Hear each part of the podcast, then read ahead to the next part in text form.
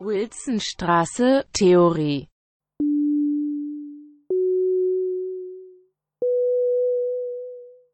Okay, also ich habe äh, mir das jetzt so gedacht, dass ich äh, einfach meinen Vortrag halte und euch das äh, zu Gemüte führe, was ich gerne euch eigentlich live gesagt hätte und was ich auch lieber live mit euch besprochen hätte, als es einfach nur so frontal vorzutragen. Äh, deswegen eben die Idee, dass ich äh, so stückweise immer so voranschreite mit dem Text und mit dem Inhalt und dass ihr gerne eure Fragen in den Chat schreiben könnt oder auch anrufen. Ähm, ich kann aber sozusagen nicht gleichzeitig lesen und vortragen und darauf achten, was im Chat oder im Anruf passiert. Das heißt, ich würde von mir aus immer sagen, so jetzt ist hier sozusagen ein Abschnittsende. Äh, wir treten kurz raus und dann kann ich mir die Fragen anschauen oder ihr könnt kurz anrufen. Ich hoffe, dass das ähm, ungefähr eine Stunde dauert, nicht viel länger, aber es kommt natürlich auch so ein bisschen drauf an, äh, wie viele Fragen kommen und ob ihr, äh, ob ihr damit reinkommt oder nicht oder wie es überhaupt so läuft. Ähm, ist auf jeden Fall stark gekürzt zu sonst und ähm, hoffe, das wird jetzt irgendwie ganz interessant und es schließt sich tatsächlich ganz schön an äh, an Bojana jetzt äh, an dem Punkt mit der Sprache. Das ist uns ja eben schon gerade aufgefallen. Ähm, und das ist auch so, dass mein äh, Propedeutikum zwar Theater und Psychoanalyse heißt, äh, es geht jetzt aber nicht darum, euch psychoanalytische Theorien nahezubringen und die zu unterscheiden und so einen möglichst breiten Überblick über solche verschiedenen Theorien zu geben, sondern ähm, ich konzentriere mich auf ein psychoanalytisch gelesenes Spiel, was Sigmund Freud beschreibt, nämlich das Fort-Da-Spiel, weil ich finde, dass das äh, fürs Theater interessante Fragestellungen aufwirft. Und gleichzeitig ist es aber auch so ein Motiv aus der psychoanalytischen äh, Literatur kommt, äh, was ganz häufig in Theatertexten, Kunsttexten oder sonst welchen Philosophien übers Erscheinen und Verschwinden zitiert und benutzt wird. Ähm, also das, äh, glaube ich, habe ich auch schon ungefähr so 108 Mal gesagt, dass es im Propedeutikum auch darum geht, nicht nur bekannte Begriffe oder Autorinnen und Autoren zu besprechen, sondern auch irgendwie Fragestellungen, Motive, äh, die einem dann immer wieder begegnen und dann ähm, sind die immerhin schon mal irgendwie bekannt und man hat schon mal drüber gesprochen. Und dieses Fort-Da-Spiel von Sigmund Freud ist eben so ein Moment, ähm, äh, wo, wo tatsächlich irgendwie immer wieder drüber gelesen äh, und geschrieben wird. Und witzigerweise eigentlich auch ein total kleiner Moment, wie ihr vielleicht gesehen habt. Das sind ja nur so ein paar Seitchen mit ein paar Fußnoten. Und das wird dann aber irgendwie zu einer ziemlich großen Sache, äh, obwohl bei Freud jetzt erstmal so ursprünglich dazu gar nicht mehr steht. Und dann haben sich eben verschiedene Rezeptionen auf verschiedene Perspektiven auf dieses Fort-Da-Spiel konzentriert. Ähm, und das wird auch bei mir wieder äh, ziemlich männerlastig. Es ist irgendwie ein Problem. ähm, äh, und na, das Ziel ist, euch erstmal sozusagen nochmal dieses Sigmund Freudsche Fort da darzustellen und dann zwei Lesarten nachzuverfolgen, nämlich die von Jacques Lacan, berühmter Psychoanalytiker und so ein bisschen auch psychoanalytischer Querdenker und mathematischer Denker, irgendwie der totale Freak und von Gerald Siegmund, der das Ganze dann nochmal aus einer Tanzperspektive betrachtet, was ich tatsächlich zwei sehr interessante einfach Lesarten finde und so kann man auch ein bisschen nachvollziehen, wie sich dieses Fort-Da-Spiel dann so in die anderen Diskurse so fortpflanzt und was eigentlich die Leute jeweils davon nehmen und was darüber argumentiert wird. Ähm, also jetzt schön, dass äh, ein paar Leute da sind und zuhören. Äh, ich kann jetzt leider nicht mehr alle begrüßen, die sich noch mit einloggen. Aber es ist schon mal gut zu wissen, dass irgendwer da ist und das ist doch sehr schön. Ähm, vielleicht zum Einstieg sage ich gerne immer noch mal, warum ich irgendwie auch finde, dass Theater oder Theaterwissenschaft und Psychoanalyse zusammengedacht werden können ähm, weil es äh, einerseits äh, formale Schnittmengen gibt, also ganz klar, wo äh, äh, Theater als psychoanalytische Methode genutzt wird, wie zum Beispiel im Psychodrama oder im Playback Theater, was ihr vielleicht kennt. Es gibt so analytische Rollenspiele, psychologische Spiele. Äh, die sind ja im Moment eigentlich auch interdisziplinär oder disziplinär inter, wie Xavier sagen würde, äh, am Start, wo man naja, so merkt, wo hat sozusagen eine performative Kraft irgendeine Wirkung, wo kann man das anwenden, in welchen Workshops und so, also so, wo man sagen könnte, dass sich theatrale Praxen auch in die Gesellschaft so reinwuchern, ohne dann vielleicht überhaupt noch Theater zu sein. Aber um all das soll es nicht gehen. Ähm, ich finde von meinem persönlichen Forschungsinteresse eher das Stichwort der Subjektivierung interessant und, und darum geht es in der Psychoanalyse. Also natürlich, das interessiert sich dafür, wie überhaupt Subjekte entstehen und was die für Probleme dann letztlich haben. Äh, ich habe aber auch in meiner Dis behauptet, dass, der, dass das Theater ein Ort der Subjektivierung ist, dass ähm, Bühne und Publikum eine Funktion sind, in die man quasi rein subjektiviert wird. Das ist eine Art von Ansprache und eine Art von Wirkungsweise, die da zwischen Leuten geschieht. Äh, und deswegen sozusagen meine Perspektive häufig auch so eine psychoanalytisch geprägte oder irgendwie von so einem Interesse geprägt, was, was, was, über was reden wir eigentlich, wenn wir von Zuschauerinnen reden? Äh, ist da ein Subjektkonzept dahinter? Gibt es irgendwelche Bedingungen in Subjekten, die vielleicht Wirkungen von Theater begründen oder wie, wieso funktioniert das eigentlich alles so? Das wird gar nicht so häufig in Theatertheorien eigentlich bedacht, dass es ist dann immer wieder vom Publikum oder vom Zuschauern oder Zeugen oder weiß ich was die Rede, aber es hm, wird dann einfach so vorausgesetzt, dass das so funktioniert. Und ich habe mich halt irgendwann mal gefragt, warum denn eigentlich und habe aus der Psychoanalyse eine Lesart gefunden, mit der ich das zumindest für mich erklären konnte. Und dann ist doch auch schon mal nicht schlecht. ähm, wenn man sich also mit dieser Frage der Subjektivierung befasst, äh, befasst man sich mit ähm, Genau, mit den Arten, wie man überhaupt zum Subjekt wird. Ähm, es gibt nämlich in der Subjekttheorie die Annahme, dass man überhaupt nicht schon eins ist, wenn man auf die Welt kommt, sondern dass das irgendwie auch äh, ein Prozess ist, dass man zum Subjekt gemacht wird, dass man dazu immer andere Leute braucht und dass das einen Einfluss hat auf das Gesamt, auf die gesamte Wahrnehmung, auf das Sein, wie man sich selbst versteht, dass es da psychische Strukturen, dass sich da Mechanismen ausbilden und all, all das sind eigentlich so ex, existenzielle Fragen ans Subjekt und an, ans Menschsein, die sich sowohl die Psychoanalyse als auch das Theater stellt, mit vollkommen anderen Zielen vielleicht oder, oder ja, Vorstellungen davon, was man dann mit solchen Erkenntnissen eigentlich machen soll oder Sachen machen will. Also Psychoanalyse versteht sich häufig so, oder auch von der Tradition her vielleicht in den neueren Theorien gar nicht mehr so stark, schon als medizinisch und Kur und da steht dann immer so eine Art von Heilung am Horizont und äh, äh, der Begriff der Krankheit ist problematisch und so.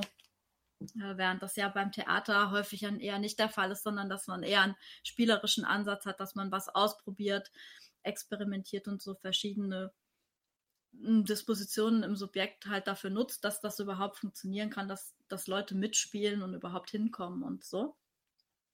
Es gibt aber auch noch mal andere Verwandtschaften, die ich interessant finde, also zwischen Psychoanalyse und Theater bzw. Theaterwissenschaft, ähm, dass sie nämlich beide eigentlich es sehr schwer hatten, als Wissenschaft sich zu etablieren. Also es wurde eigentlich beiden zunächst mal die Wissenschaftlichkeit abgesprochen, weil sie flüchtige Gegenstände untersuchen. Also das ist ja nichts, was man im, äh, keine Ahnung, irgendwo in eine Petrischale legen kann und dann beobachten, sondern es ist was, was immer schon vorbei ist. Und insofern war da lang der Vorwurf, dass es überhaupt nicht wissenschaftlich betrachtet werden kann, aus dem Grund, weil es schon gar nicht zu handhaben ist. Und da haben sozusagen beide Disziplinen auch erstmal in einem Diskurs äh, viele Argumente geliefert und, und auch sehr nachdrücklich betont, dass das äh, ja wohl kein Kriterium sein kann und dass es vielleicht auch dann gerade geht, äh, mit dieser Problemstellung umzugehen. Ähm, äh, genau, und aber es ist eine, eine, eine, diese prinzipielle Flüchtigkeit, mit, mit der beide zu tun haben und die äh, auch das Interesse von beiden Disziplinen verbindet. Dann sind beides, also sowohl die Psychoanalyse als auch Theater, ähm, Vorgänge, die intersubjektiv geschehen. Also da treffen eigentlich immer Menschen auf Menschen.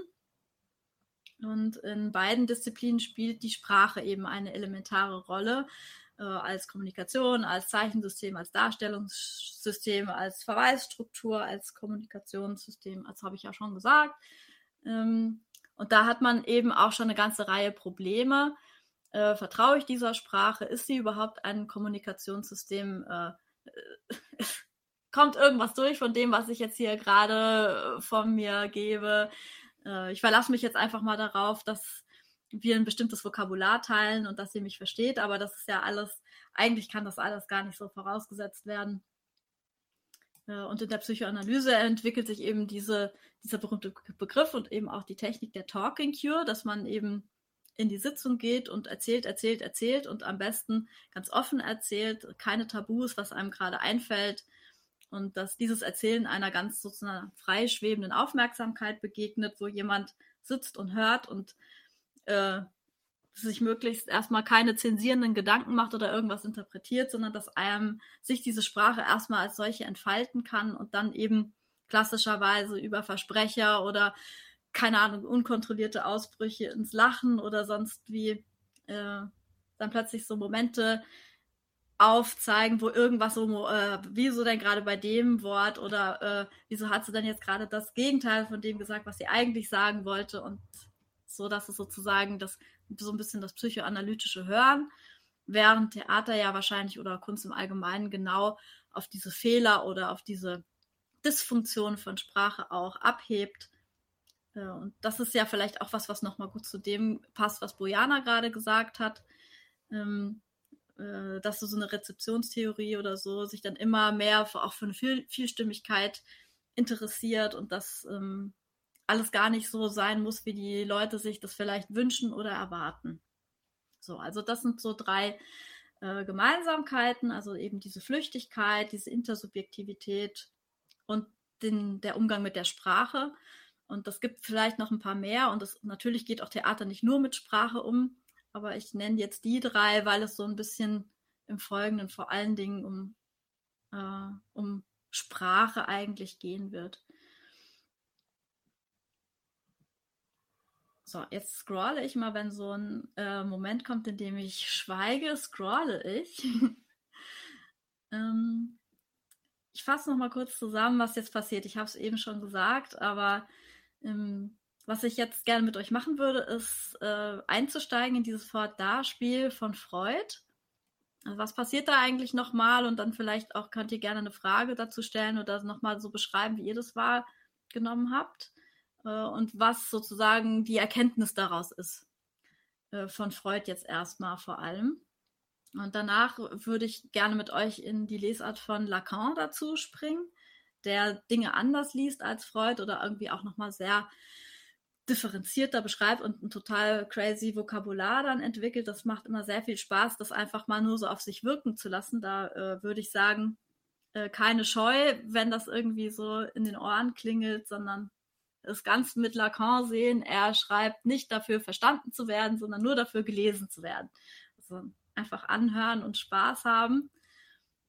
Und zuletzt ist es ein Blick von Gerald Siegmund auf die Sache, der uns nochmal näher vielleicht auch an Theaterthemen ranführt, äh, an choreografische Themen, an den Körper.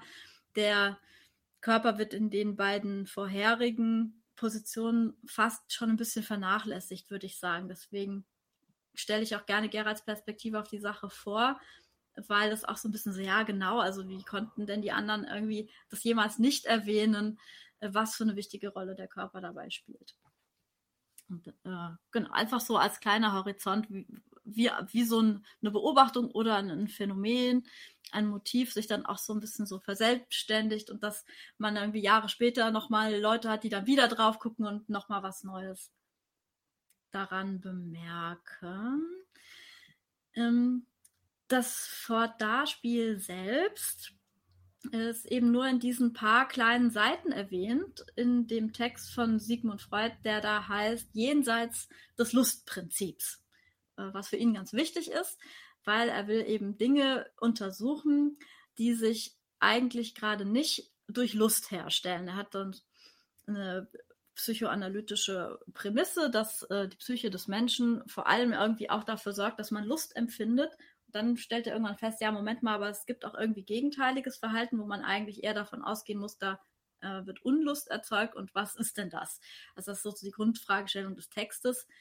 Und dann betrachtet er das Kinderspiel aus der Perspektive.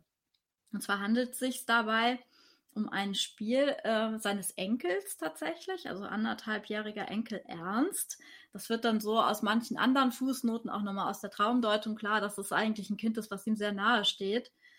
Äh, und das wird sozusagen durch diese objektive Betrachtung als Fallbeispiel äh, auch so ein bisschen in den Hintergrund gerückt äh, in den Texten, aber es ist irgendwie doch sehr nah. Ähm, und das heißt zwar immer das Fort da Spiel, aber eigentlich sind es vier Fort-Da-Spiele. Das äh, stellt ein Herr Dominique de Delplanche mal äh, fest in einem Artikel von ihm, äh, dass man eigentlich gar nicht von dem Fort-Da-Spiel sprechen kann, sondern man muss die vier Fort-Das von Freud betrachten. Und ich hoffe, ihr könnt mir da jetzt folgen, wenn ich die einfach äh, kurz wie aufliste. Das ist also erstens das Grundspiel, dass das Kind eine Holzspule hat, die mit einem Bindfaden umwickelt war. Also man muss sich da wirklich wie so eine Fadenspule vorstellen. Ich glaube, eine Spule ist heute was, was wir gar nicht so häufig in unseren Haushalten irgendwie noch finden. Also eine Holzspule, wo eigentlich noch so ein Stück Faden dranhängt oder sie hängt am Faden und er, er hält das Ende des Fadens fest, also er, der Enkel, und schmeißt die Spule mit großem Geschick, wie Freud schreibt, über den Rand seines verhängten Bettchens, sodass sie dann nicht mehr zu sehen ist. Und dann zieht er diese Spule am Faden wieder zurück. Und äh, es gibt zwei Laute, die dieses Spiel begleiten. Wenn die Spule verschwindet, gibt es ein Oh. Und wenn die Spule wieder auftaucht, dann gibt es ein Da. Und das Da ist sehr freudig, wie Freud sagt. Also das Grundspiel.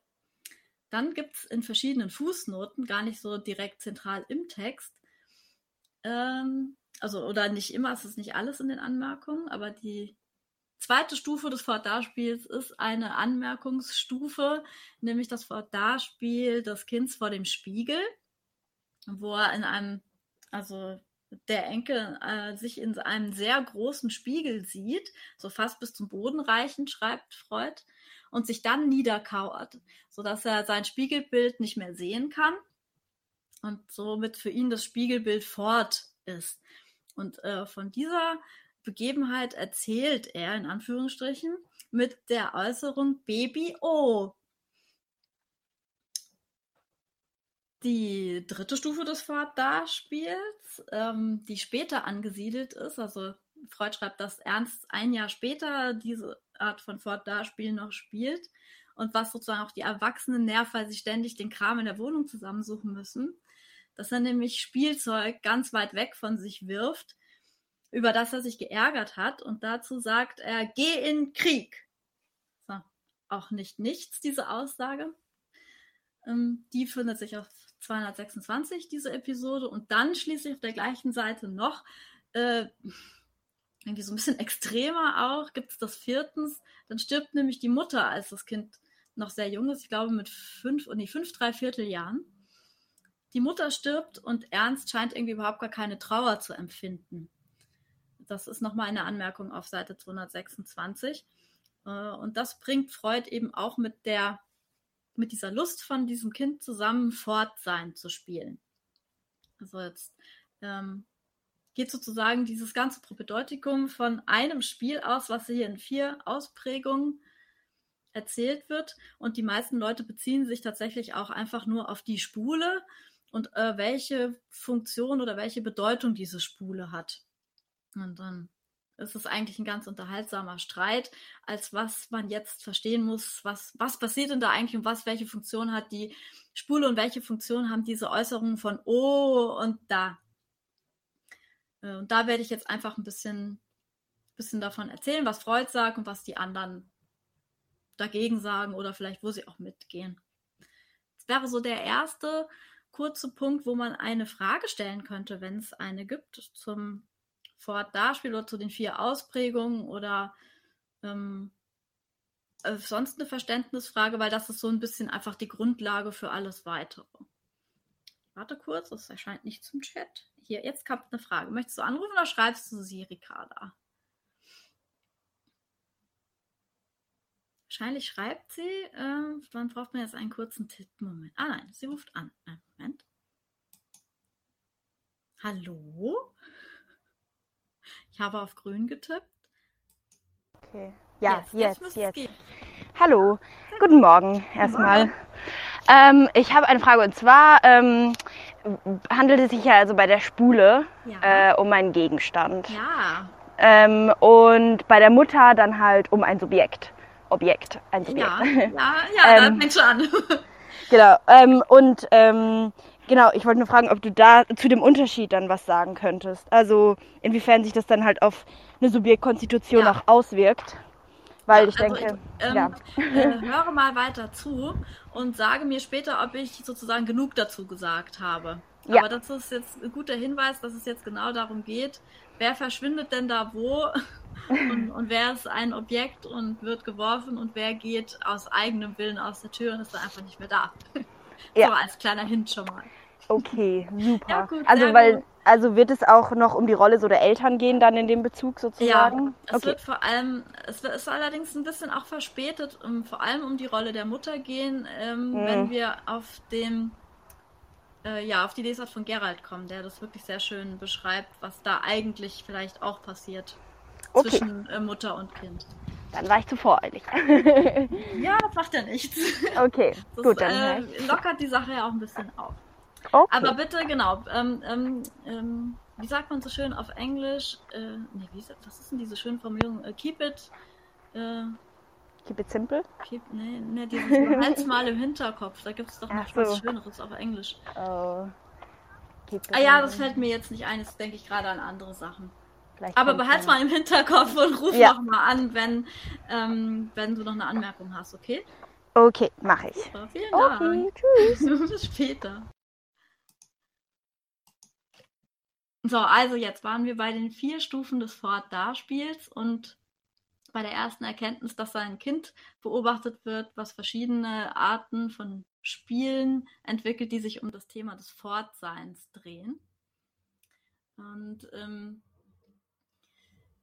vielleicht äh, schiebe ich erst noch mal diesen Hinweis ein, dass Freud deswegen diese Spiele in seinen Text über eigentlich das Jenseits des Lustprinzips einschiebt, weil er denkt, da spielt jemand eigentlich einen Unlustmoment. Also er macht so diesen Move, dass das Kind das Spiel entwickelt, weil er die Abwesenheit der Mutter kompensiert. Kann man jetzt vielleicht einfach schon so sagen, weil Ricarda ja auch schon jetzt gleich die Mutter ins Spiel gebracht hat, weil das ja auch so explizit im Text steht. Das ist ja kein Geheimnis.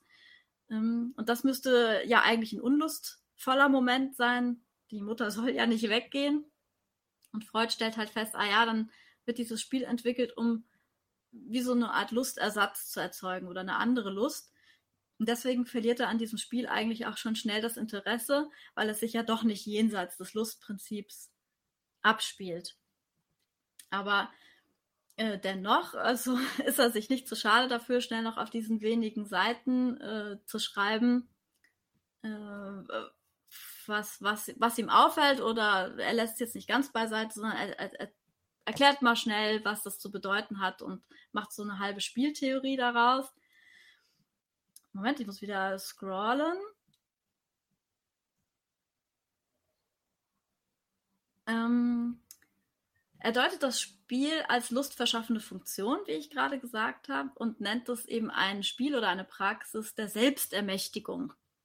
Und das ist eben äh, ein interessanter, auch psychoanalytischer äh, Move, weil es einerseits ähm, einen Weg findet, mit einer Situation umzugehen, die ihm sozusagen angetan wird, also sich aus einer passiven Funktion befreit, und gleichzeitig aber auch einen Weg findet, die eigenen Triebe und Bedürfnisse vielleicht nicht zu kontrollieren, aber darauf zu reagieren und, und eine andere äh, Möglichkeit zu finden, die in einer gewissen Weise zu befriedigen, ohne dass äh, die Mutter dazu braucht. Und die wäre es ja eigentlich, die das Bedürfnis nach der Mutter ähm, befriedigen müsste. Und das äh, findet er dann doch interessant genug, dass er ein paar Seiten weiter darüber schreibt. Das Kind sucht sich einen eigenen Weg, Unlust abzubauen. Und zwar mit den Mitteln, die dem Kind zur Verfügung stehen, weil die Mutter ist ja im Moment weg und auf die hat das Kind keinen Einfluss. Und da kann man sich vielleicht auch noch mal immer im, wieder klar machen, dass Freuds psychoanalytisches Konzept eigentlich auch ein sehr wirtschaftliches oder ein ökonomisches Konzept ist, wo es immer darum geht, dass Triebe erzeugt werden und wieder abgebaut werden, irgendwie auch so Spannungen und Energien und, und der ganze psychische Apparat äh, agiert wie so ein Ökonom, wo man immer die beste Kosten-Nutzen-Rechnung haben will am Ende oder dass man sozusagen die Unlust abbaut und dann immer wieder so von der Triebspannung her auf Null kommt. Also Trieb kommt, äh, wird befriedigt, okay, dann wieder auf Null und immer so weiter. Also das ist ähm, insgesamt, finde ich, auch manchmal ein problematisches äh, Konzept für Subjektivität, als wäre man sozusagen immer nur auf so eine Kosten-Nutzen-Rechnung aus. Das würde zwar viel erklären, so vom Verhalten oder auch warum ähm, Leute ähm, anscheinend so leicht äh, kapitalisierbar sind. Ähm, aber ja, Freud, äh, es ist auch auf der anderen Seite nachvollziehbar und schlüssig und man versteht, warum, äh, wo, warum er das so entwickelt und so behauptet. Das ist ähm, auch basiert ja auf Fallbeispielen und Beobachtungen und äh, führt Freud quasi so zwangsweise zu dieser Erkenntnis. Also Freud sagt also, klar, es ist ihm eigentlich sonnenklar, dass äh, die Deutung des Spiels lag für ihn ähm, ich gehe gleich auf die Frage ein. Jetzt habe ich doch ein bisschen gespickt in den Chat. Ähm, also so Freud ist es sonnenklar, er beobachtet dieses Kind und die Deutung dieses Spiels lag für ihn dann nahe, wie er schreibt. Es war, und jetzt zitiere ich ihn weiter, es war im Zusammenhang mit der großen kulturellen Leistung des Kindes, mit dem von ihm zustande gebrachten Triebverzicht, das Fortgehen der Mutter ohne Sträuben zu gestatten. Es entschädigte sich gleichsam dafür, indem es dasselbe Verschwinden und Wiederkommen mit den ihm erreichbaren Gegenständen selbst in Szene setzte. Und das ist jetzt so die erste wichtige Deutung des Fort-Darspiels, die Freud auch dann eben selbst etabliert. Es gibt eine quasi eine Ersatzhandlung und plötzlich wird irgendwas repräsentiert. Jetzt hatten wir in den Grundbegriffen ja schon ein paar von diesen Begriffen durchgenommen und hier äh, kommt es sozusagen von einer anderen Richtung wieder rein. Es gibt eine Möglichkeit, in einem ganz jungen Menschen auf eine Situation zu reagieren, indem man quasi eine Ersatzhandlung macht, die Handlung übersetzt in eine andere Welt, irgendein Äquivalent dafür findet, was dann sich darauf bezieht, aber nicht das gleiche ist und trotzdem eine Wirkung hat. Also ähm, äh, irgendwie so ein Themenbereich, äh, um den es auch in den Grundbegriffen andauernd geht, diese Zugriff auf die Lebenswelt und was macht man dann damit und die Wahrnehmung und welchen Einfluss und Handlungsspiele, und Handlungsspielraum und tralala.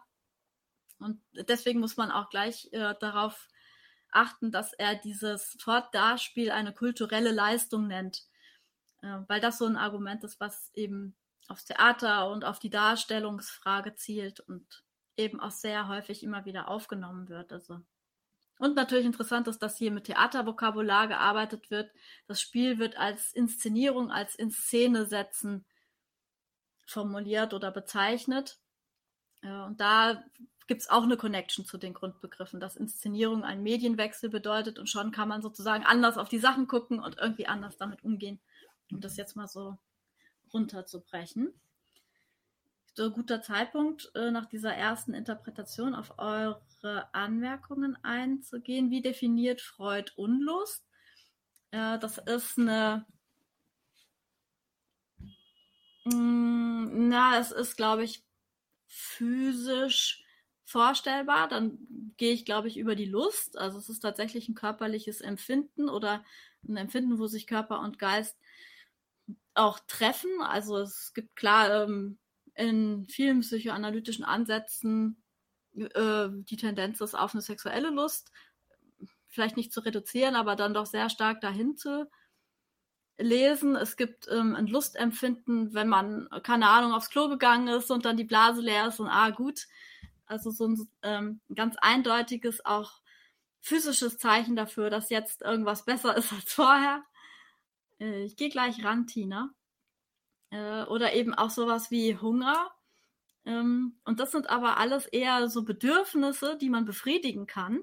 Also sozusagen Unlustgefühl, wenn, wenn irgendwas mit dem Bedürfnis nicht stimmt und ein Lustgefühl, wenn, wenn der Trieb oder, oder das Bedürfnis erfüllt wurden. Oder also Trieb und Bedürfnis sind nicht das gleiche, aber breche das jetzt mal so runter. Äh, während äh, dem noch ein bisschen der Begriff des Begehrens entgegensteht in der Psychoanalyse. Und ein Begehren kann man nicht erfüllen. Das ist einfach so ein, irgendwie so eine Antriebskraft und ein Mehrwollen und immer irgendwie wollen, egal, man hatte gerade schon alles, aber ich weiß nicht, es hört sich auch äh, im Gegensatz zum Bedürfnis, wo man wirklich einfach Hunger hat und dann isst man was und dann ist es erstmal weg. Ah, Tina wollte gar nicht anrufen. Der Computer hat sich selbstständig. Ah, der und das Unbewusste des Computers. Ja, also wenn der Computer noch eine Frage hat, dann kann er nochmal anrufen. Ähm, und ich hoffe, äh, dass ich jetzt die Frage nach Lust und Unlust beantworten konnte und gehe jetzt auf die Frage nach Trauer ein und sage ja. Ähm, Trauer ist eine Form der Unlust. Ähm, und da gibt es ja auch genügend, na, wie soll man sagen, genügend Methoden oder Wege, wie man da durchgehen muss, weil wenn man es unterlässt, dann wird man sie nicht los, dann verlagert die sich nur in andere Unlüste. Ähm, und vielleicht kann man noch anmerken, dass das zwar von Freud her so der Ansatz kommt, ja, Unlust ähm, will der psychische Apparat immer erstmal beseitigen und deswegen gibt es Verdrängung und äh, Vergessen und ähm, dann arbeiten die Träume wieder dagegen, dann kommt es wieder hervor und dann ist die Unlust wieder da und so. Äh, aber ich glaube nicht, dass man ähm, das gleichsetzen muss mit gewünscht und unerwünscht. Das, Unlust ist ein total wichtiger Faktor in der Psyche des Menschen.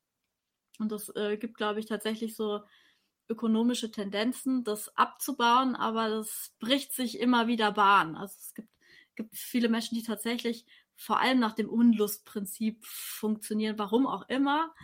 Ähm, und das ist aber eben so ein bisschen genau der Punkt, an dem Freud da auch früh dran ist und wo ihn was interessiert. Warum machen denn Leute überhaupt Sachen, die ihnen offensichtlich keine Lust erzeugen? Und darüber erfährt man dann eben im Rest des Textes, weil er feststellt, dass das Spiel dazu dient, Lust zu erzeugen, indem man etwas Unlustvolles in eine lustvolle Situation umwandelt. Also so irgendwie so ein total kluger Trick auch.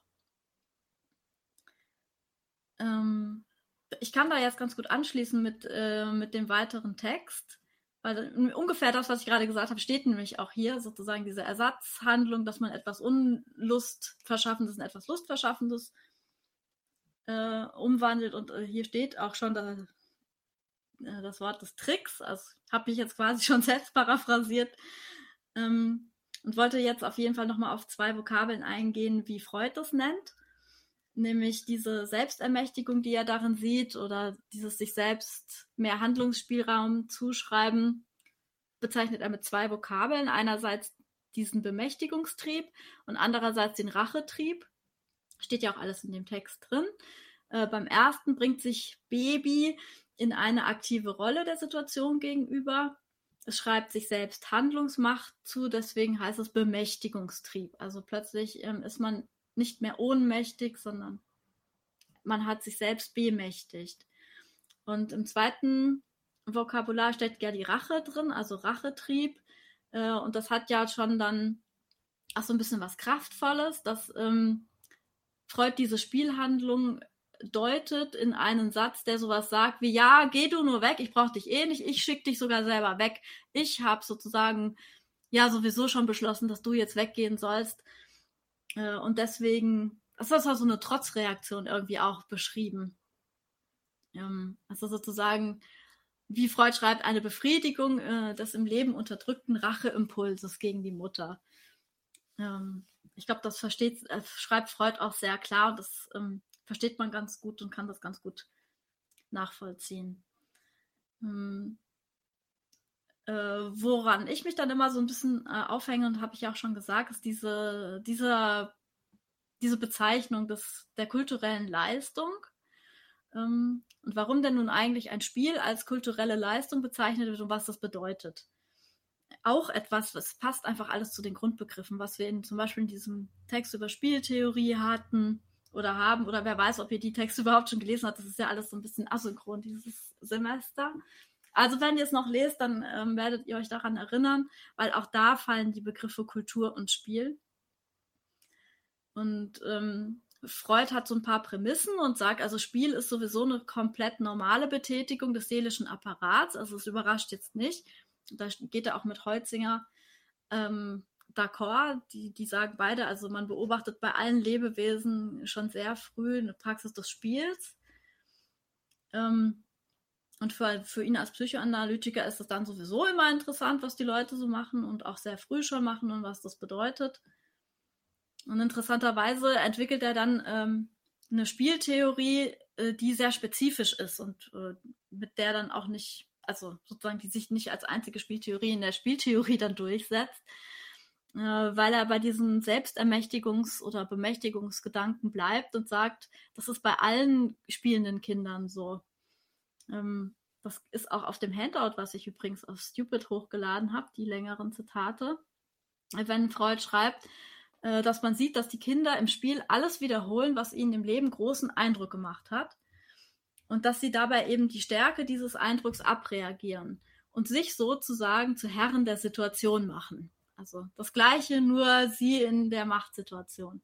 Ist auch so eine Diskursautomatik, beobachte ich manchmal so, dass man, wenn man mit bestimmten hierarchischen Strukturen nicht einverstanden ist, ist man plötzlich damit einverstanden, nur wenn man selber der Chef von diesen Strukturen ist. Manchmal, okay, also jetzt hier zwei Klammern zu. Ähm, Freud schreibt nämlich weiter, dass es andererseits klar genug ist, dass all das Spielen der Kinder unter dem Einflusse des Wunsches steht, der diese ihre Zeit dominiert, nämlich des Wunsches, groß zu sein und so zu tun können wie die Großen. Passt eigentlich zu meiner Klammer, die ich gerade gemacht habe. Indem das Kind aus der Passivität des Erlebens in die Aktivität des Spielens übergeht, fügt es einem Spielgefährten das Unangenehme zu, was ihm selbst widerfahren war und rächt sich, rächt sich so an der Person dieses Stellvertreters. Äh, da gibt es natürlich mehrere Sachen, mit denen man nicht einverstanden sein muss äh, und äh, wo einem vielleicht in der Spieltheorie auch etwas eng vorkommen kann. Aber hier wird wieder mit dem Argument gearbeitet, es könnte irgendwas vertreten werden, ersetzt werden, dass es einen Stellvertreter gibt, der plötzlich ähm, eingesetzt wird, um einen Bereich abzudecken, an dem das Kind oder wer auch immer da spielt, keinen Einfluss hat. Also wieder dieser Trick irgendwie. Ähm, und ob jetzt eben jedes Kinderspiel als so eine Nachahmung des erwachsenen Lebens gelesen werden muss, das, das möchte ich jetzt hier nicht behaupten, aber es ist interessant, dass Freud das innerhalb dieser Theorie ums Fortdarspiel so sieht. So, ich scrolle wieder.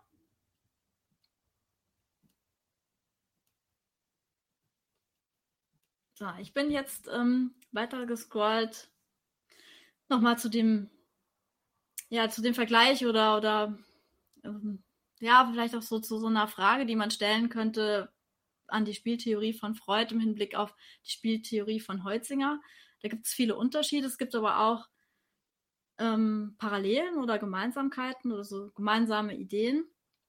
Und ihr erinnert euch vielleicht an diese Spieldefinition bei Holzinger als freiwillige Handlung ähm, innerhalb gewisser festgesetzten Grenzen von Zeit und Raum, ähm, nach ähm, Spielregeln, ähm, die ihr das Ziel in sich selber haben, beziehungsweise das ganze Spiel hat das Ziel in sich selbst und für nichts anderes. Es wird begleitet von einem Gefühl der Spannung und der Freude und von dem Bewusstsein des Andersseins als das gewöhnliche Leben. Und auf diesen letzten Punkt würde ich jetzt gerne nochmal besonders eingehen, dass das Spiel was anderes ist als das gewöhnliche Leben. Steht ja vielleicht auch doch im Widerspruch zu dem, was jetzt gerade Freud gesagt hat, dass die Kinder ja das gewöhnliche Leben oder das Leben von den Erwachsenen nachahmen. Da scheint es also eine bestimmte Verbindung zu geben oder ein, ein Verhältnis zwischen, zwischen der Lebenswelt und den Erfahrungen, die man darin macht und der Spielwelt. Also die werden als so beschrieben, als würden sie sich gegenseitig beeinflussen. Und ähm, diese Beeinflussung ist auch sehr wirksam. Also wenn ein Kind aus einem Spiel sozusagen zufrieden rausgehen kann ähm, und die Situation in der Lebenswelt wäre so gewesen, dass es mit Unlust herausgeht, dann ist doch irgendwas interessant und irgendwas passiert da.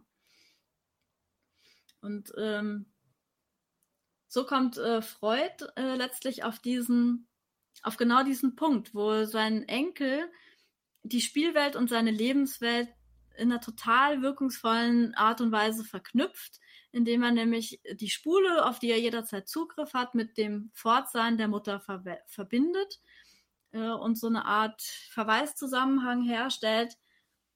Und für Freud ist es ganz klar, dass er merkt, dass, dass es eben A ein Spiel ist, also eben diese besondere Art des Handelns, die in besonderer Art und Weise mit der Lebenserfahrung zusammenhängt. Und dass das Kind überhaupt die ganzen Spielsachen andauernd nur dazu benutzt, mit ihnen Fortsein zu spielen. Das scheint also eine extrem prägende Erfahrung für dieses Kind zu sein.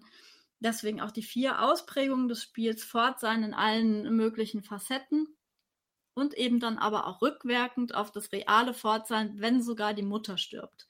Also so eine ziemlich, ja, so eine verrückt große Wirkung eigentlich. Und da muss man sich jetzt einfach mal, das muss man jetzt einfach mal so nehmen, diese Beobachtungen, die Freud da beschreibt, ob das jetzt alles so stimmt oder ob die auch was nicht gesehen haben oder ob das Kind getrauert hat ähm, für sich allein. Das wird da alles überhaupt gar nicht erwähnt, weil das ähm, Freud, wie gesagt, in dem Text auch nicht ums Spiel und diesen Moment so richtig geht. Er erwähnt es eigentlich, um es danach beiseite zu legen, was irgendwie auch ein komischer Move ist.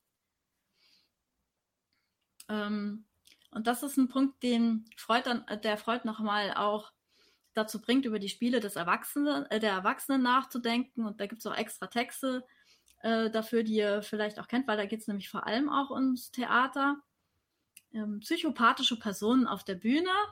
Falls ihr den schon gelesen habt, der macht ja viele so kleine Textchen, äh, wo er nochmal so was ähnliches wie fürs Kinderspiel beschreibt, aber nochmal ähm, ein Level schwieriger sozusagen, weil er die Ebene des Publikums mit einzieht. Ähm, es ist also bei den Erwachsenenspielen auch so, dass mit Stellvertretungen und Ersetzungen und Verweisen gearbeitet wird. Aber äh, diese Verweisungen werden von einem Publikum wahrgenommen. Also es ist ähm, bei Baby und äh, seiner Spule, da fällt ja sozusagen beides zusammen. Er ist quasi Regisseur, Akteur und Publikum der Handlung ähm, alles, ähm, alles gleichzeitig. Es sei denn, man möchte Freud sozusagen als externen Beobachter noch mit reflektieren. Und was das dann damit macht, ist der Teil des Dispositivs, so da guckt er so von außen rein. Äh, und jetzt ähm, fürs Theater explizit äh, stellt er eben fest, dass es ähm, noch weitere Tricks gibt, nämlich dass im Theater erstens mal das Schlimme, was geschieht, jemand anderem geschieht, nämlich den Leuten auf der Bühne. Und mal ist man sogar so erstmal so fein raus, also Stellvertretung. Ähm, äh, zweitens ist es aber noch ähm, noch sicherer, weil es ja sowieso gar nicht wirklich geschieht. Alle wissen, es ist Theater und es ist sozusagen inszeniert, es gibt den Medienwechsel und man ist so doppelt sicher. Ähm, und insofern wird sozusagen dieser dieser Charakter von Spiel, etwas zu ersetzen und in einer anderen Welt anders auszuagieren, nochmal doppelt und dreifach argumentiert. Also das künstlerische Spielen und Nachahmen der Erwachsenen schreibt er, das zum Unterschied vom Verhalten des Kindes auf die Person des Zuschauers zielt, ähm, diesem die schmerzliebsten Eindrücke, zum Beispiel in der Tragödie, nicht erspart und doch von ihm als hoher Genuss empfunden werden kann. Da ist dann Freud, ähm, wenn er darüber schreibt, wieder bei seinem liebsten Thema, nämlich, also zumindest in dem Text, ähm, dass es wieder ein Trick ist, Genuss zu erzeugen über etwas, eine Erzählung oder eine Thematik oder ein Inhalt, der eigentlich mit Unlust besetzt werden oder besetzt ist. Hm. So hat auch ein bisschen was mit diesem Theaterpack und mit diesem Performance-Pack zu tun, der ja bei uns in der Wissenschaft ganz wichtig ist und auch häufig als der Unterschied zwischen Theater und Performance argumentiert wird. Das Theater tut nur so, als ob ein Performance macht es wirklich so. Also ähm, ist vielleicht gar nicht so uninteressant, ähm, den Begriff des Spiels auch fürs Theater aktiv zu halten. Und da gibt es ja verschiedene Ansätze, die das auch, naja, die vor allem eben auch äh, darauf hinweisen und das betonen und, und, und, da auch nicht locker lassen. Ähm, weil manchmal ist ja Spiel nur ein Spiel auch ähm, pejorativ, also ähm, abwertend gemeint und gar nicht so, so ein edler Begriff, sage ich jetzt mal. Ähm, ach so, ja, theatraler Pakt. Äh, Gab es den schon mal irgendwo zwischendurch? Äh, kann vielleicht mal jemand in den Chat schreiben, ob euch das ein Begriff ist äh, oder ob das sich das jetzt auch schon so in meinen Worten jetzt miterzählt hat. Also dieses, alle sind sich einig, es ist nur ein Tun, als ob. Und da gibt es ähm, witzigen Text von Donald Davidson dazu, den ihr vielleicht kennt, dass ein Schauspieler will das Spiel unterbrechen, weil er darauf hinweisen will, dass es brennt und niemand erkennt, weil alle denken, er ist in seiner Rolle und spielt das so authentisch, dass er Angst vor dem Feuer hat, also theatraler Pakt und dann geht der eben schief, weil plötzlich weiß man nicht mehr, wie, aus, wie man aus der Spielwelt in die reale Welt kommen soll. Ähm ich scrolle.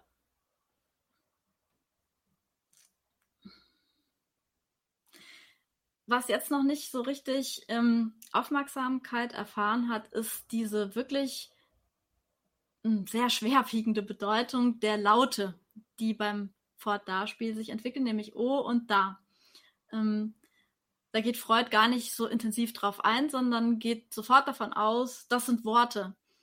Äh, das ist eben das, was ich eben auch bei Bojana gesagt habe. Also er nimmt dieses Lebewesen sofort als Teil des Diskurses wahr, was ja nett ist, aber vielleicht auch ziemlich schnell gedacht, dass dieses Kind ähm, eigentlich die gleiche Handlung, die es körperlich und materiell vollführt, auch im gleichen Moment in Sprache umsetzt und damit eigentlich eine doppelte Ersetzung vornimmt. Nicht nur eben in diese körperlich spielerische Handlung, sondern auch noch in die Sprache. Und das ist eben etwas, was ähm, auch im psychoanalytischen Bereich so Tonnen von äh, immer wieder neuen Texten äh, hervorbringt. Was ist denn eigentlich das Verhältnis der eigenen Psyche zur Sprache? Was trägt Sprache alles dazu bei, dass man zum Subjekt wird und wie? Für manche Leute ist das äh, Subjekt überhaupt nur ein Terminus, den man im Zusammenhang mit Sprache benutzen kann. Äh, weil ein Subjekt sozusagen nur in der Sprache und in der Bedeutung sich bildet und man wird sozusagen gleichzeitig untergeordnet, weil man hat sich in die Gesetze der Sprache begeben oder wurde da reinbegeben, so wie wenn Freud vielleicht gleich interpretiert, ah, hier ist ein kleines Subjekt, es sagt fort und da und, und schon übersieht, dass es nur O sagt und da äh, und so Geschichten. Also ein total wichtiger Punkt, weil die Sprache als Ersetzungssystem erkannt wird. Und es ist ja vielleicht auch gar nicht so wahnsinnig aufregend, dass, äh, wenn ich Baum sage, es irgendwie eine bestimmte Beziehung herstellt zwischen dem Baum, den ich vielleicht vor dem Fenster angucke, der aber ja nicht in meinem Mund sitzt und auch nicht im, in dem Ohr, was das Wort Baum aufnimmt. Also jetzt gibt es hier so eine total prinzipielle Ersetzungsstruktur, von der Leute aber davon ausgehen, dass sie ähm, als Kommunikationsmittel funktionieren würde. Der sagt fort und da, aha, klar, er spielt fort sein. So, also alles ist plötzlich auf einer sehr starken Seite des Verständnisses und der Kommunikation. Ähm, und da gibt es halt verschiedene Statements und Theorien dazu, dass das alles nicht so einfach ist. Vielleicht Poststrukturalismus statt Strukturalismus könnte vielleicht auch passen. Aber bevor wir da jetzt nochmal näher einsteigen mit Lacan, ähm, kann man vielleicht nochmal auf die Spule und dieses ganze Verweis- und Repräsentationssystem zurückkommen, nämlich dass verschiedene Leute diese Funktion der Spule verschieden deuten. Dass es bei Freud selbst eigentlich noch gar nicht so klar ist. Er sagt ja eigentlich zunächst erstmal, das Spiel, äh, das Kind spielt Fortsein und ähm, es wird eben auf das Fortsein der Mutter hin interpretiert und irgendwie kann man ja auch mitgehen. Ich habe nichts dagegen so. Ähm, aber es repräsentiert jetzt die Spule des Fortsein im Allgemeinen oder für viele Leute ist es auch einfach eine Repräsentation der abwesenden Mutter. So völlig klar, er schmeißt eben die Mutter weg äh, und findet da sozusagen ein Bild für. Oder ist es äh, eine Repräsentation des eigenen Selbst, schmeißt er sich selbst weg. Ähm, und so äh, kommt man dann in verschiedene Interpretationen zu diesem Spiel von denen ich jetzt dann noch zwei darstellen würde. Und das dauert dann jetzt, denke ich mal, noch so eine halbe Stunde, weil die sind kürzer, die Teile, als dieses Grundlegende. Man könnte zwar noch eine Menge Anmerkungen machen, aber ich glaube, das ist mir jetzt erstmal wichtiger, dass diese, dass diese bedeutenden Interpretationen da durchkommen. Also was heißt Spiel, was ist das mit der anderen Welt, was ist das mit dem Verweissystem und dem Repräsentationssystem. Warum kann ein Wort ein etwas ersetzen, was vor dem Fenster rumsteht und solche Fragen. Ähm, wollt ihr mal äh, kurz in den Chat schreiben, wenn es Rückfragen gibt? Weil das wäre jetzt sozusagen erstmal dieser grundlegende Teil zu Freud. Ja, was sich da für Fragen raus ergeben. Vielleicht nochmal irgendwas nochmal sagen soll oder. Man kann die Argumentation auch ganz gut an dem Handout nachvollziehen. Es gibt so ein paar Zitate, die ich auch jetzt rausgeschmissen habe, aber die wichtigsten Interpretationen aus dem Wortdarspiel von Freud habe ich abgebildet und das kann man dann immer auch nochmal nachlesen. So, jetzt, ähm, Ricarda ruft auch nicht nochmal an, das ist gut, weil, weil sie muss ja auch warten, bis wir zu Gerald gekommen sind. Dann können wir mal schnell in Lacan springen, der nämlich so mit so ein paar Momenten bei Freud ähm, nicht einverstanden ist und dafür bekannt ist, dass er Freud sehr intensiv nochmal liest und auch neu deutet für die Psychoanalyse und ein paar Punkte macht, mit dem dann auch so die psychoanalytische Disziplin nicht mehr einverstanden ist und dann wird er ständig aus irgendwelchen psychoanalytischen Vereinigungen rausgeschmissen und aus Schulen und dann muss er neue gründen und das ist alles wahnsinnig witzig und interessant. Oh, Ricarda wurde vom Internet rausgeschmissen. Sie hat sich gerade wieder gejoint, kann ich sagen, Ruth falls sie nicht schon wieder rausgeschmissen wurde. Das passt auch gut zum Thema, wenn Lacan aus, aus den Vereinigungen rausgeschmissen wurde und Ricarda aus dem Internet. Ähm, Lacan kommt jetzt mit nochmal einer anderen Perspektive ran, die ich aus ähm, in diesen letzten drei Möglichkeiten, was die Spule, oder waren es vier, was die Spule repräsentieren kann, eben schon mal angesprochen habe. Ähm, für ihn ist nämlich ganz klar, dass die Spule eben gerade nicht die abwesende Mutter repräsentiert. Das ist zu einfach, sondern die Spule ist als Teil des spielenden Kindes zu verstehen. Ähm, und für so ein wichtiges Objekt, was man für sich hat und was man mit Wert besetzt, entwickelt er den Begriff des Objekt klein a, falls euch das irgendwann schon mal untergekommen ist. Ähm, klein a kann zum Beispiel von Agalma kommen, also das habe ich irgendwann mal in, äh, auch mal nachgelesen ähm, woher eigentlich dieses kleine A kommt. Agalma, griechisches Wort für Schatz ähm, oder so Götterstatue, irgendwas, was einfach sehr, sehr wertvoll ist. Ähm, und das ist so psychoanalytisch eben als ein, ein, ein, sehr wichtige, also sehr wichtige Funktion etabliert worden, das Objekt klein a, was man, von dem man angezogen ist, was aber auch für nur sich selbst Sinn macht. Alle anderen äh, haben andere Objekte klein a. Man kann sich irgendwie dem nicht entziehen, man kann es aber auch nie erreichen. Das Begehren kreist so darum herum und das ist eine ständige, irgendwie so ein Antrieb und ein Motor und eine Energie, die sich da um, mit dem Begehren des Objekt klein a entwickelt und eine ganz, ein ganz kleiner Ausschnitt davon, von dieser großen Theorie von Lacan, zeigt sich eben in, in diesen Gedanken zum Fortdarspiel, die sich auch in verschiedenen Texten entfalten. Ähm, also die Spule repräsentiert eben gerade nicht die abwesende Mutter, ist der eine wichtige Punkt bei Lacan. Der zweite wichtige Punkt für Lacan ist die Gleichsetzung von Freud, ähm, von O und da mit Sprache. Also Lacan findet es gar nicht so wichtig, dass das jetzt äh, mit, dem, mit der Spule spielt und was da passiert, sondern er geht einfach total auf die Erkenntnis ab, was hier ist ein kleines Objekt in der Sprache gelandet.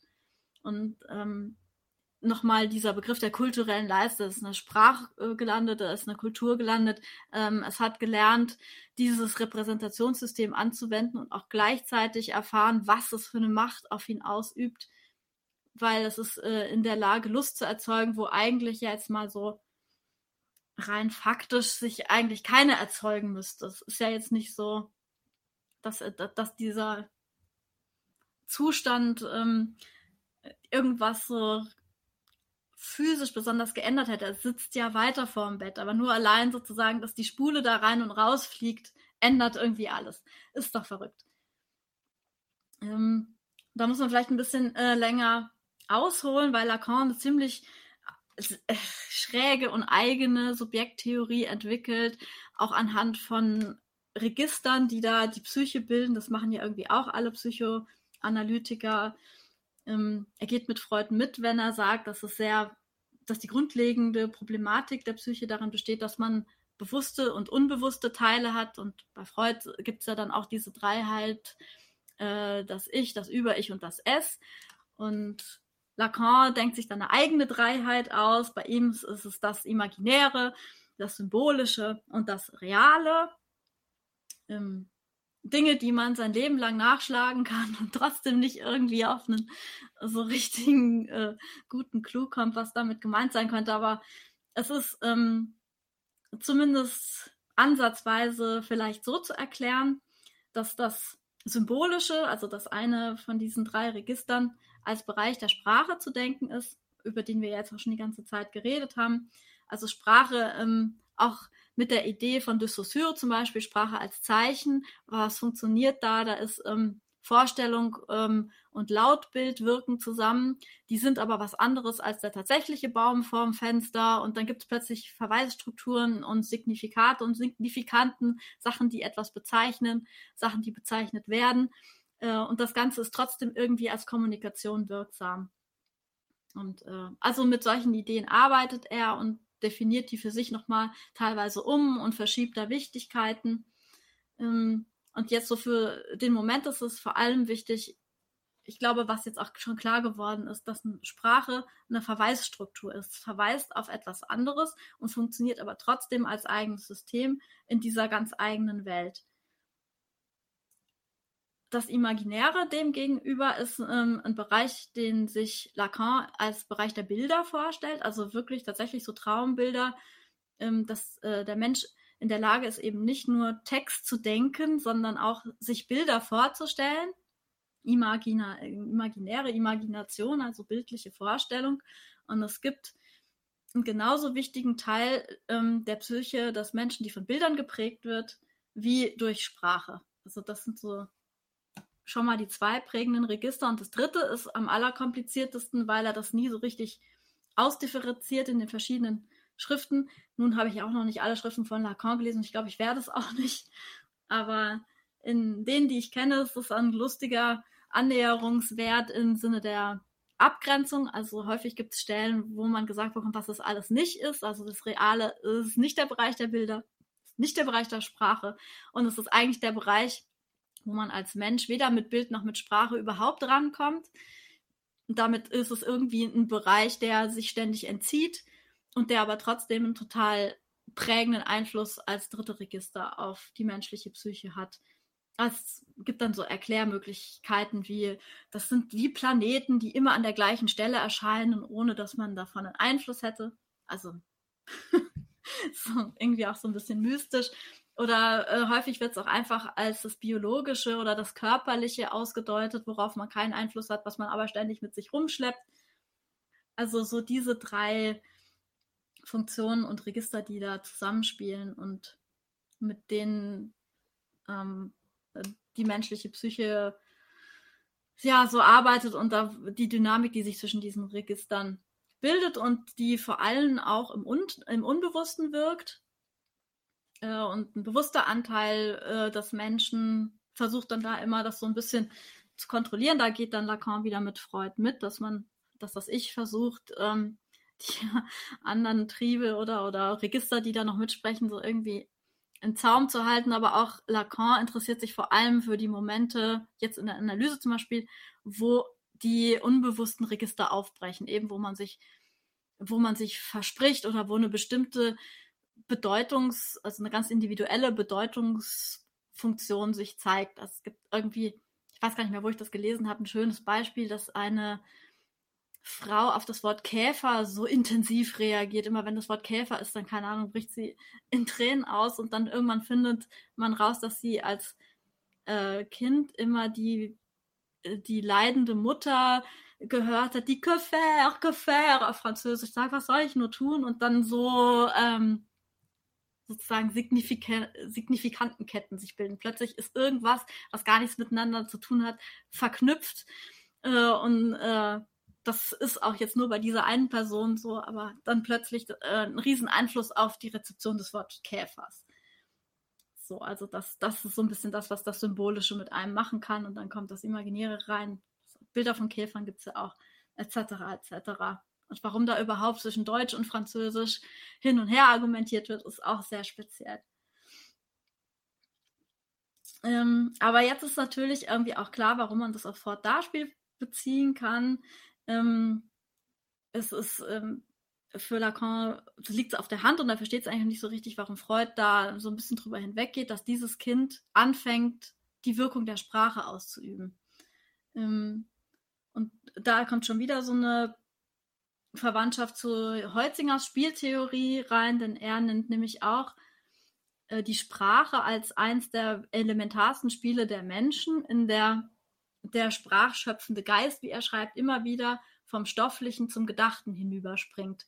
Also auch nochmal so eine Argumentation dafür, dass es, man kreiert mit der Sprache eine neue Welt, aber man springt äh, aus dieser neuen Welt auch immer in die stoffliche Welt rüber.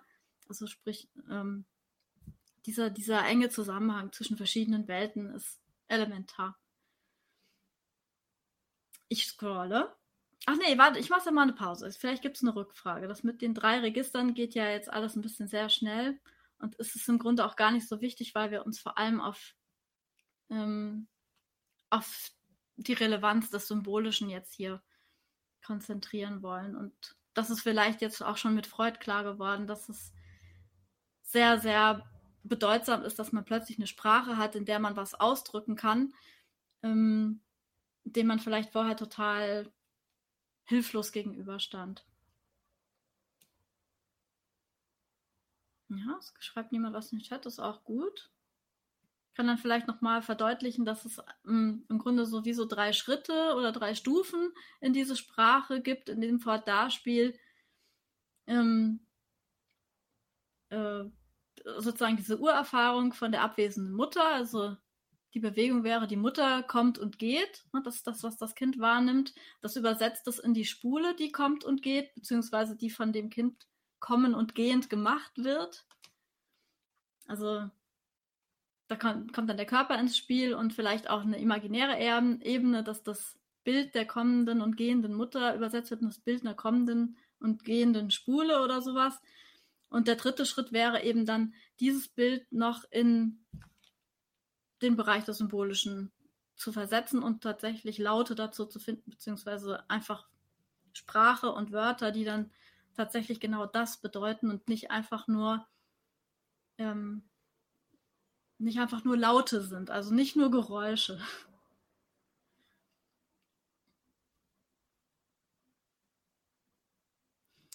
Ähm, der zweite Punkt, den ich bei Lacan äh, ja erwähnt hatte, war, dass er sagt, die Spule ist nicht die Mama, sondern ein Objekt klein a, ein Objekt, was zum Kind gehört. Ähm, und das ist nochmal ein Gedanken wert, weil es dann im Grunde nicht mehr die Mutter spielt, sondern sich spielt. Also wenn, wenn man die Spule als Objekt betrachtet, das äh, zum Kind gehört, dann ist es vielleicht wie so eine Prothese oder wie eine Verlängerung, könnte man das verstehen. Äh, und über das man auch sagen könnte, dass mit diesem Objekt das Kind die Grenzen seines Bezirks überspringt, wie Lacan zum Beispiel formuliert, und das ist ihm sehr wichtig. Ähm, Im Grunde hat ähm, die Abwesenheit der Mutter plötzlich irgendwas erzeugt beim Kind, wo es sich selber nochmal anders denken kann. Das schreibt er auch in einem sehr frühen Alter übrigens dann zu. Also dann sitzt es sozusagen vor dem Bett, ist aber auch gleichzeitig im Bett, weil er hat sich als Spule da reingeworfen.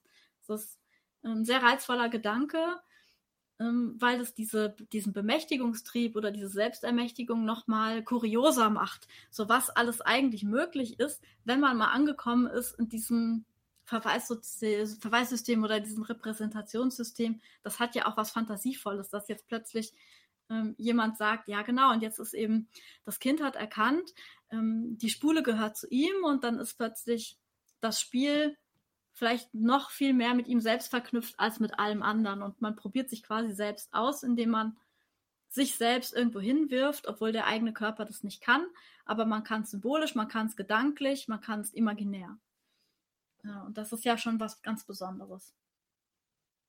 Und da gibt es äh, sehr lange und kuriose Zitate auf dem Handout, die ich jetzt nicht vortrage, weil man verknotet sich die Zunge und ich glaube, es hilft auch beim Hören nicht. Aber ähm, diese komplizierte Sprache, in der Lacan das ausdrückt, äh, die finde ich sehr reizvoll und sehr schön.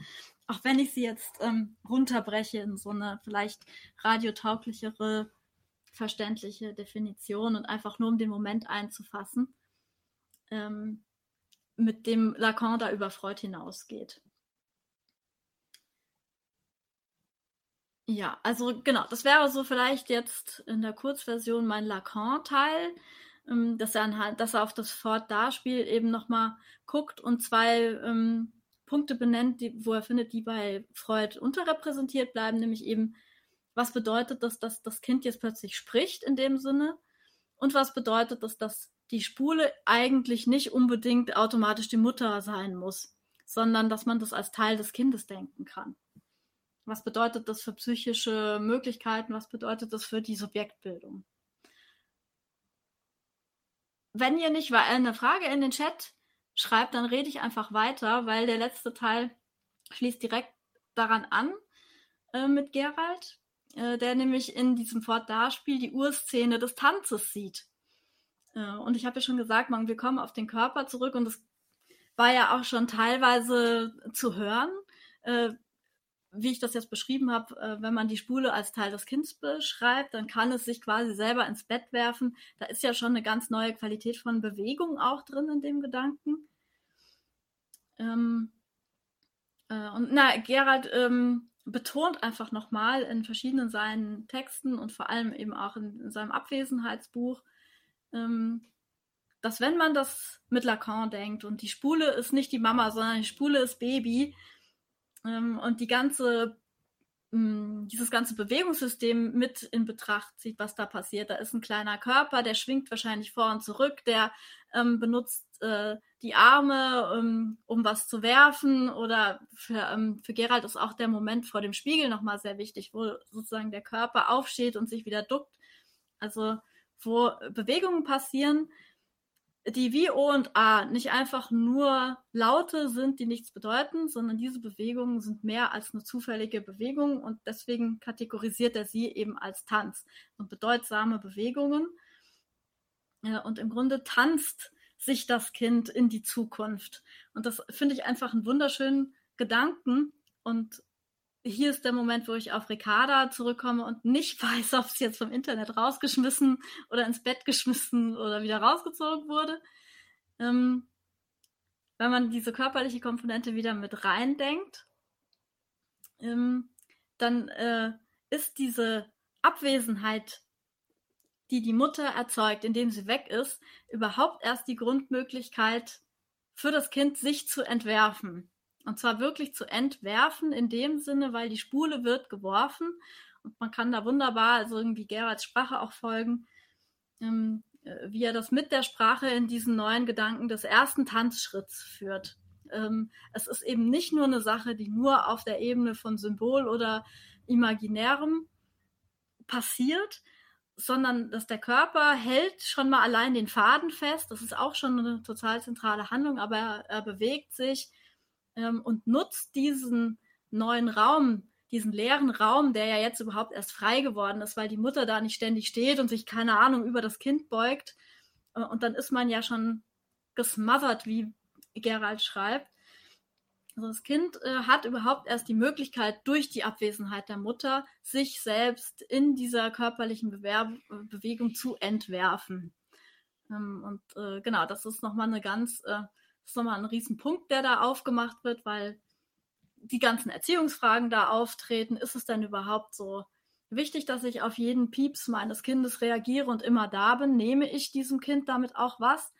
Ähm, man kriegt ja auch häufig gerne vorgeworfen, ja, das kannst du nicht machen, du kannst es nicht allein lassen, du musst immer hingehen. Aber wenn die Mutter immer hingegangen wäre zu Ernst, dann hätte der sich vielleicht niemals sein Spiel ausgedacht.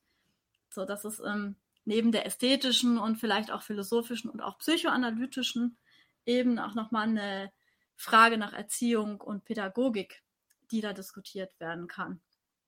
Ja, und ähm, das ist nochmal entwickelt in einem anderen Text von Gerald, der sich nennt Experiences in a Space Where I Am Not, wo es wirklich genau darum geht, ähm, dass das Fort-Da-Spiel einen Moment beschreibt, wo plötzlich überhaupt ein Bewegungsmoment deswegen frei wird, weil ein Raum frei wird. Space where I am not brauche ich, um überhaupt mich da reinzuwerfen. Weil in dem Space, in dem ich schon bin, da bin ich ja schon und da gibt's dann auch nichts weiter. wenn ich mich irgendwie in die Zukunft entwerfen will oder meinetwegen auch nur in eine andere Gegenwart oder 30 Zentimeter weiter, dann brauche ich Platz.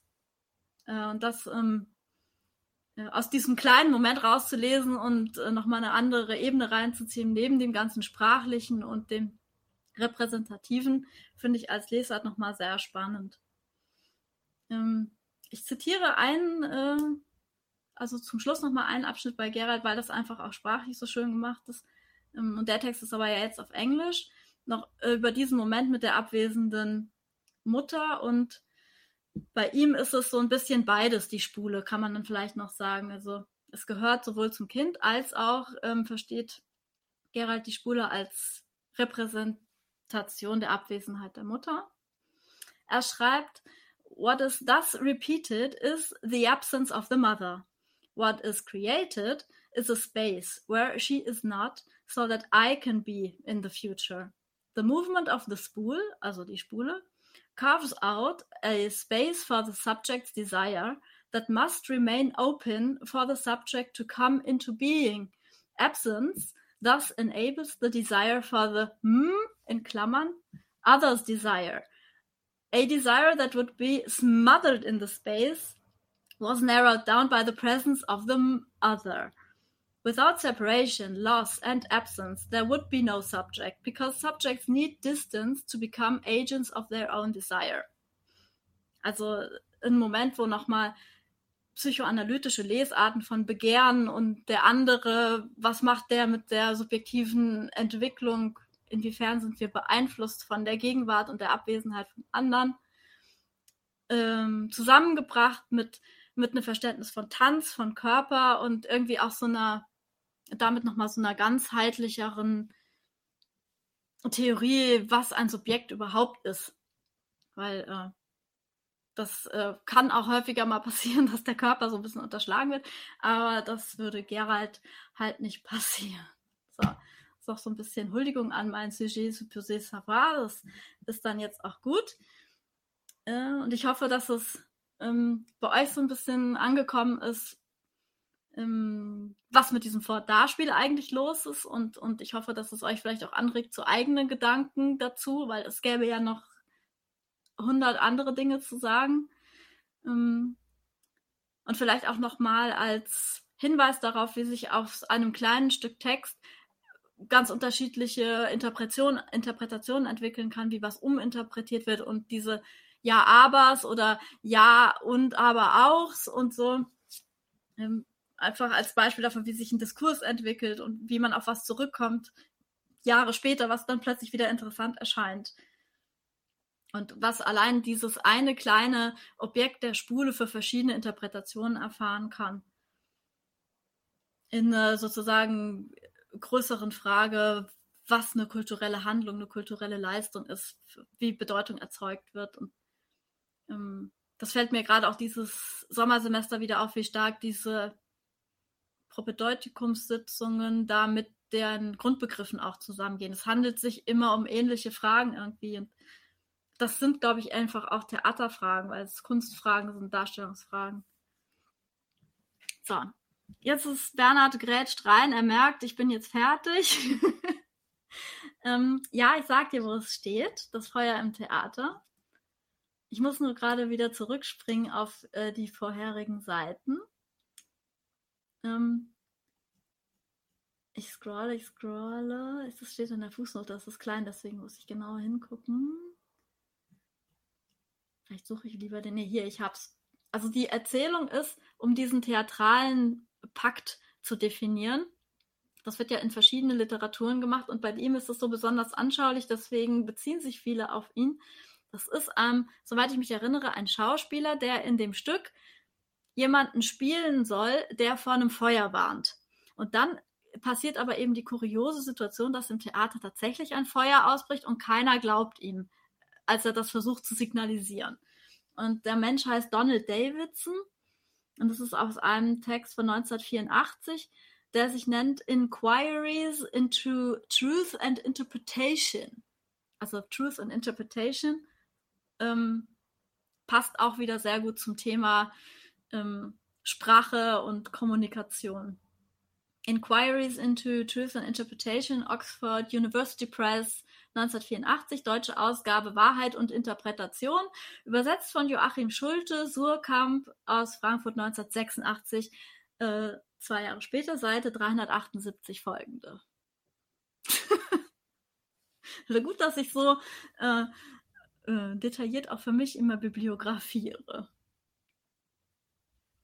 Erfordert immer die meiste Zeit. Ähm, so, das war jetzt so ein bisschen Tour de Force. Äh, aber im Grunde ja, basiert alles auf diesen paar Seiten, die man auch gerne immer nochmal nachlesen kann. Und alles weitere steht auch im, äh, im Handout, diese verschiedenen verrückten Positionen in ihren eigenen Vokabeln. Ähm, und ich hätte, äh, wenn wir live gewesen wären, auch ein, naja, also Beispiel ist das falsche Wort, ein, ein Stück gezeigt, ähm, wo man äh, einige der Erkenntnisse oder Fragen ähm, vielleicht darauf hätte ja, irgendwie anwenden können oder so. Aber das muss ich mir noch überlegen, ob ich das vielleicht irgendwo online stelle oder ob es jetzt einfach für den Moment so bleibt, äh, ohne, ohne Hinwendung in die Praxis. Ne sais pas. Ich warte jetzt noch mal ein paar Minuten ob noch jemand eine Frage hat. Ricarda scheint entweder tatsächlich, ähm, nee, obwohl sie hat ja gerade geschrieben, sie ist noch da. Sondern ist sie entweder tatsächlich erstmal zufrieden mit der Antwort. ah, sie ist zufrieden. Oh, vielen Dank. ja, wir können kurz über die Klausur sprechen. Ähm, äh, ich dachte nur, es macht vielleicht gar nicht so viel Sinn, wenn ich das jetzt hier nochmal sage, weil es ähm, dann doch vielleicht viele nicht mitkriegen und ich dachte, ich schreibe es in eine Mail. Aber es ähm, ist so, dass wir an dem ersten Montag, Dienstag jetzt nach der Vorlesungszeit ähm, äh, 24 Stunden Zeit geben, äh, um äh, sozusagen ein Open Book Exam zu machen. Das für diese Form haben wir uns jetzt entschieden. Das heißt, es wird wie immer zu jeder Sitzung eine Frage geben, die vielleicht ein bisschen offener ist als sonst, wo, ähm, wo man selbst einfach dazu recherchieren darf und soll. Ich glaube, die sind äh, zu beantworten nur darüber, dass man jetzt die Probedeutungsschnitzel, äh, genau, Schnitzel mit Pommes äh, gehört ge hat oder vielleicht nochmal hört. Aber es ist ebenso erlaubt, ähm, anderes Material heranzuziehen, um diese Fragen zu beantworten. Und es geht auch weniger um jetzt das Abklopfen eines Wissens, sondern eher auch ähm, um vielleicht nochmal einen eigenen Gedanken dazu. Also wir bemühen uns, diese Fragen jetzt irgendwie so offen zu stellen, dass ihr auch so eine eigene Leistung ein bisschen da erfüllt. Also was denkt ihr dazu oder haben Sie eine eigene Erfahrung damit oder irgendwie sowas? Es würden 24 Stunden Zeit sein für äh, entweder drei oder vier von den Fragen. Also ihr könnt euch die wie immer aussuchen. Äh, genau, und jetzt wisst ihr es schon mal, dann könnt ihr ja auch schon mal so, so ein bisschen überlegen, welche von den Themen euch am meisten in, ähm, Umfang zu den einzelnen, ja, jetzt kann ich genau sagen, wenn ich meinen Zettel hier hätte, ich glaube, es waren sowas wie 9000 Zeichen pro Frage. Bernhard, kannst du dich noch genau erinnern? Du bist ja gerade im Chat. Hast du die Zeichenzahl vorliegen? Also es sind so vielleicht so kleinere Essays zu den Fragen von drei Seiten oder so haben wir uns überlegt. Und tatsächlich also die Fragestellung irgendwo ins Internet hochladen oder einfach per E-Mail verschicken und ihr schickt uns dann eure Antworten per E-Mail zurück. Entweder in eine zentrale Adresse oder man lädt es irgendwo hoch. Also so ganz genau äh, wissen wir es noch nicht, aber ähm, ja, und also wenn jemand in diesen 24 Stunden von Montag auf Dienstag dann nicht kann, dann äh, kann man es auch nochmal zu einem anderen Tag machen. Ähm, aber ich glaube, das waren erstmal die Regeln, die wir uns bis jetzt überlegt haben. Also offene Fragen, zu denen recherchiert werden darf und soll, weil es war natürlich viel so, oh mein Gott, normalerweise sitzen sie in einem Raum und können überhaupt nichts zugreifen und dann muss es jetzt halt genau anders sein. Man muss auf alles zugreifen dürfen und das darf einem auch nicht weiterhelfen. So. ähm, aber ich, äh, das, äh, das, wird alles auf jeden Fall nochmal per E-Mail und ähm, klarer formuliert an euch rausgehen. Ähm, wisst ihr denn schon von irgendjemand, der die vielleicht da nicht kann oder Leute, die vielleicht nicht in Gießen sind, oder dafür muss man ja nicht in Gießen sein, aber so gar nicht ähm, zurzeit online sind und das vielleicht gar nicht mitkriegen, dann könnte man, aber vielleicht haben die sich dann auch entschieden, das dann einfach das nächste Mal wieder mitzumachen. Das war dieses Kurios-Semester kann einen ja auch wirklich den letzten Nerv raufen. Lumpen sammeln, äh, Seminar läuft parallel. Ja. ja, das ist so. Ruth, weißt du was, ob das jetzt mit der Teilnahmeaufnahme-Frage geklappt hat? Ich nehme das nochmal mit in die Teamsitzung, die Frage, Ruth, mit dem Lumpen sammeln, ob wir uns dann einen anderen Termin überlegen sollen. Da könnt ihr euch vielleicht auch nochmal melden. Ich dachte nur, es ist vielleicht gut, dann nicht viel weiter in den Juli oder August zu gehen, weil dann alle auch mal das Recht haben, äh, nicht. Da wird gelost. Ah ja, okay. Ist es schon durch, das Verfahren?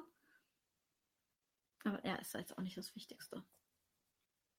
Ja, aber wie gesagt, ähm, noch nicht. Okay. Äh, wenn, wenn, wenn ihr dann zufällig jetzt wirklich in dieser parallel in dem Lumpensammeln-Seminar seid, dann gibt es einfach auch einen Ersatztermin. Fertig. Dann müssen das halt nochmal andere Fragen sein. Das kriegt man ja hin. Ja, aber dass ich das nehme ich wirklich nochmal zurück in die Teamsitzung. Entweder vielleicht doch ein anderer Termin oder eine Lösung dafür, die irgendwie anders ist. So, jetzt habe ich natürlich noch äh, das lustige Problem, dass das Aufzeichnen der letzten, des Gesprächs mit Pojana doch nicht geklappt hat, weil äh, ich keinen Download-Button angezeigt bekommen habe und Antonia auch nicht wusste und ich befürchte, es ist schon wieder weg. Es war zwar in den Drafts, aber ich konnte es weder publishen, das habe ich eine Fehlermeldung bekommen, noch downloaden und ich weiß auch nicht weiter. Das heißt, entweder seid ihr jetzt lucky und habt es gehört und es verschwindet für immer oder wir finden noch einen dritten oder achten Weg, um das jetzt wirklich zu speichern.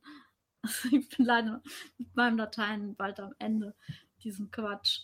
Bei mir funktioniert ja nie sowas, wie es bei den anderen funktioniert. Ich werde es einfach nochmal versuchen.